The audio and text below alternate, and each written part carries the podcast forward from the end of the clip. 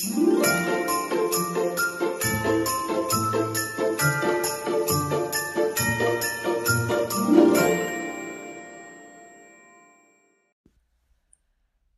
und herzlich willkommen zu unserer ersten Kakaogeschichte jetzt in der Adventszeit. Wir haben für euch einen Podcast für Groß und Klein. Ja, genau, wir, damit sind Andrea und ich, Romina gemeint. Wir wollen euch mit unserem Podcast ein bisschen die Adventszeit versüßen. Adventszeit versüßen mit dem Podcast? Heißt es, dass wir jetzt Plätzchen durchs Internet verschicken? nee, leider nicht.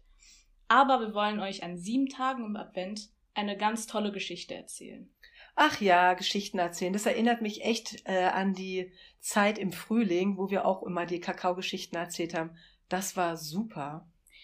Ja, genau, aber wir können hier wenigstens zusammen sitzen, um über die Weihnachtszeit zu sprechen. Damals war das ja nicht möglich. Das stimmt, aber so richtig schön ist ja auch nicht, Romina. Also wenn ich gucke, wir sitzen gerade hier in unserem Büro im Märkischen, also hier ist schön, aber es ist noch nicht so richtig weihnachtlich. Wir haben noch keine Weihnachtsdeko, wir haben noch keinen Weihnachtstee, aber es kann ja alles noch kommen. Ja, das stimmt. Ähm, und du hattest auch noch gesagt, dass wir eine tolle Geschichte erzählen wollen. Meinst du damit eigentlich die Weihnachtsgeschichte mit den Engeln und den Hirten und so? Oh, ich liebe die Weihnachtsgeschichte mit den Engeln und Hirten und so. Ich habe ja auch Weihnachten Geburtstag, aber egal. Ähm, nein, wir haben uns überlegt, dass wir die Zeit nutzen wollen jetzt im Advent und euch ein Buch vorstellen wollen. Ach so, meinst du das Buch, was seit Tagen auf deinem Tisch liegt? Der wundersame Adventskalender von Thomas Franke? Genau.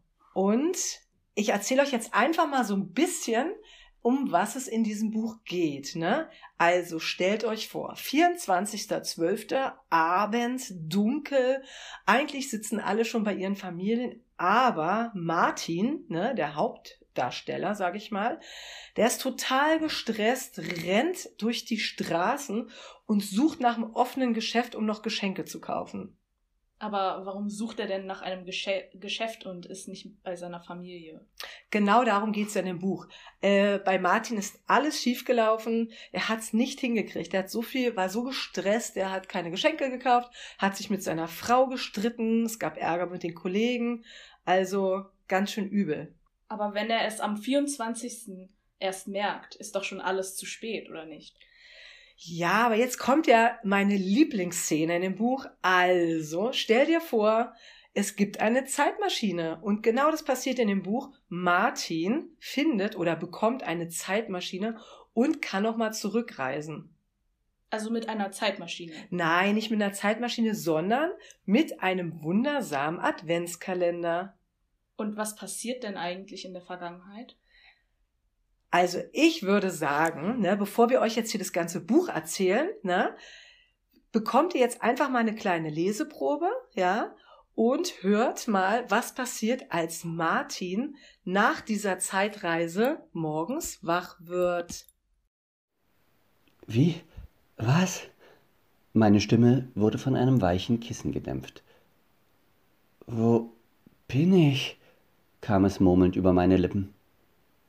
Also, ich weiß ja, dass du kein Frühaufsteher bist, Schatz, aber jetzt übertreibst du. Ich blinzelte, sah die Uhr auf meinem Nachttisch und die verstaubte Bibel daneben. Dann drehte ich meinen Kopf der Stimme entgegen.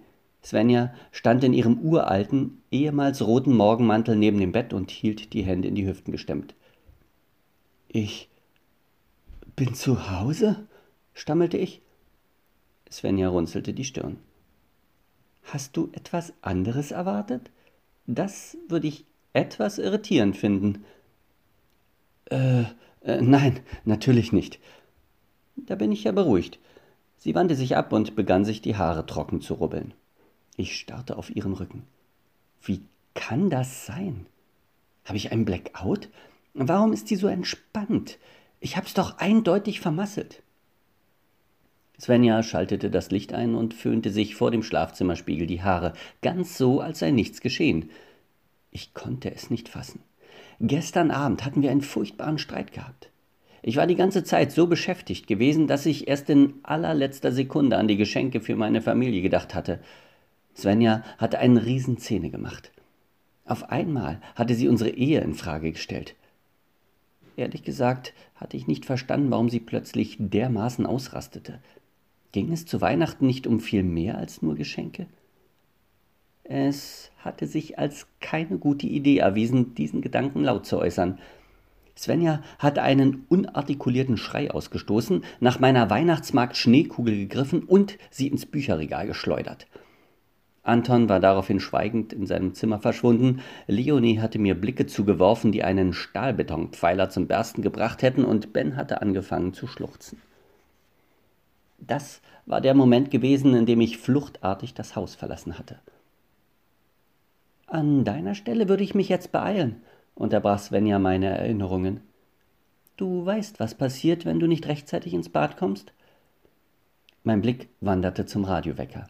Es war 6.58 Uhr. Darunter stand das Datum des heutigen Tages.